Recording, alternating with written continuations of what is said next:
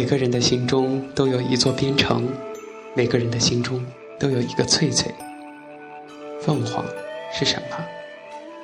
凤凰是一个传说，传说凤凰生于南海，飞往北海，非千年梧桐不栖，非嫩竹炼石不食，非离泉甘露不饮，五百岁，即香木自焚而获重生。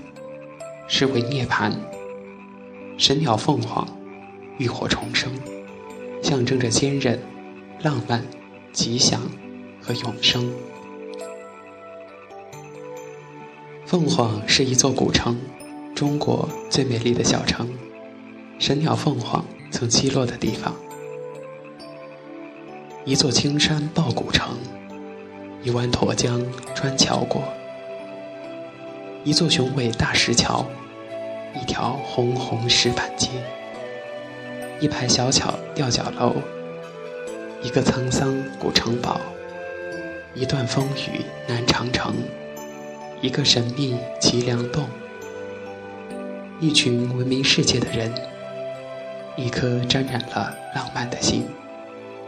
很多人来到湘西，来到凤凰，都是因为一个人，他的名字叫做沈从文。沈从文有一部代表作叫《边城》，《边城》里面有一个美丽、善良而又忧郁的姑娘，她的名字叫翠翠。一条清澈的小溪绕山而去，山下有座白塔，塔下有一户人家，家里有一个老人，老人有一个孙女叫翠翠，还有一只黄狗。老人做着渡船的生意。湘西的山和水养成了湘西人的性格：淳朴、勇敢、敢爱敢恨、至纯至真，敢为真情而死。翠翠的父母都是性情中人，皆为现实所迫殉情而死，留下翠翠与外公作伴，还有那只黄狗。山水养育了翠翠，并且教育了她。翠翠就像是湘西的山水一样淳朴自然，不着雕琢。三年的故事集中发生在三个端午节。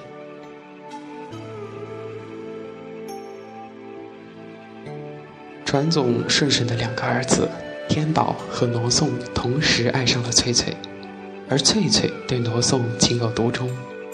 随着时间的推移。身体发育在成熟，思念也与日俱增。大老天宝选择走居路，请媒人上门提亲。羞涩的翠翠、憨厚的外公一再拖延，并不接受。兄弟彼此知道后，并没有因情结仇，而是商量着各自努力，将决定权交还给翠翠。大佬走了居路，就将马路让给了二老。二老在翠翠对戏的山上唱了一夜的歌，那一夜是翠翠最幸福的一夜，她感觉整个身体都睡在梦中浮起来了，浮到对面去采虎耳草，浮到云中自由畅快地跑着。二老的歌声一出，大佬就知道了自己的命运。为了不与弟弟相争，第二天一早就乘船下江，也许是因为天意。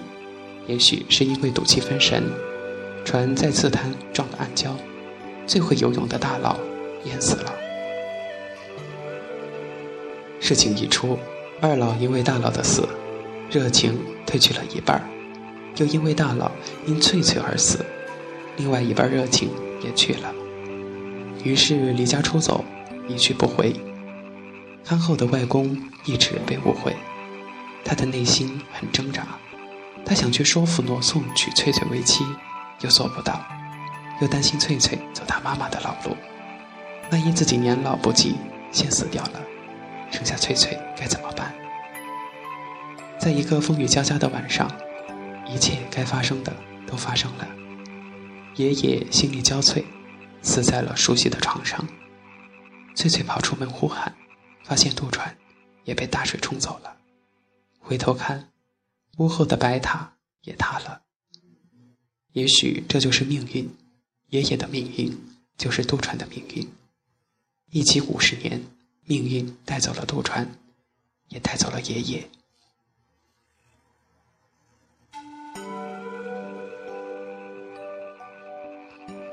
白塔是精神的象征，守护着爷爷和翠翠。爷爷走了，翠翠长大了，也塌了，一个新的世界即将到来。爷爷走后，翠翠接过爷爷的班来渡船。白塔垮了，人们又重新修起来。翠翠守着渡船，守着村口，守着罗宋回来的方向，一天又一天的等着。罗宋会回来吗？也许永远不会回来，也许明天就回来。中国的花园在湖南，湖南的花园在湘西。湘西的花园里面有一朵最美的村花，它的名字叫翠翠。翠翠的美不在于它的妖艳，而在于等待。翠翠之所以等待，因为她知道罗宋一定会回来的。沈从文先生用他的笔塑造了一个至纯至真的姑娘，用他的笔描绘了一个如世外桃源般的边城。其实。每个人都有两个故乡，一个是生我养我的地方，那里有我们的父母、兄弟、亲朋好友；一个是灵魂向往的地方，背起行囊就是天涯，放下匆匆就回到了故乡。每个人心中都有一座边城，那里空气充满宁静，洁白月亮照亮古城，吊脚楼倒映水中。每个人心中都有一个翠翠，她可能是你的初恋，也可能是某年某班的某个同学。只有你知道，我也有我的翠翠，藏在我内心最温暖的地方。我们为什么要来到凤凰？来凤凰是来找谁的？为什么我们要逃离都市的喧嚣？逃离高楼大厦的水泥森林，我们来到边城，来到凤凰，来寻找翠翠，来寻找一种浪漫的情怀。